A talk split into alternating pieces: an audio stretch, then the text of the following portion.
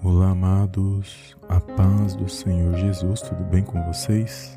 Bem-vindos a mais um vídeo aqui no canal Palavra e Vidas. E a palavra de ânimo de hoje se encontra no livro de Provérbios, capítulo 17, versículo 22, que diz assim: O coração alegre serve de bom remédio, mas o espírito abatido virá a secar os ossos. Amém, amados. Glórias a Deus.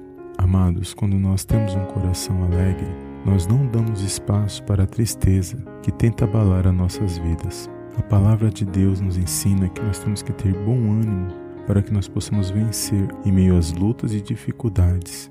E uma das maneiras que nós temos para alcançar as nossas vitórias é manter um coração alegre e disposto diante do nosso Deus porque nada que fazemos para Deus deve ser forçado ou com um coração entristecido, porque o nosso Deus ele não se agrada. Ele se agrada quando nós fazemos voluntariamente, com coração alegre, reconhecendo a sua grandiosidade, o seu favor e a sua misericórdia para nossas vidas. Então, em meio às lutas e dificuldades, que você possa se alegrar em Deus por meio da fé na palavra do Senhor, porque só Ele para confortar e consolar o seu coração naquilo que você tem passado e vivido nesse dia de hoje. Jesus não disse que seria fácil, ele disse que no mundo tereis aflições, mas tem de bom ânimo, eu venci o mundo. E se Jesus venceu, nós também podemos vencer. As lutas e provações muitas das vezes vêm para tentar nos parar, mas é por meio dessas lutas que nós vamos sair cada dia mais fortalecidos na presença de Deus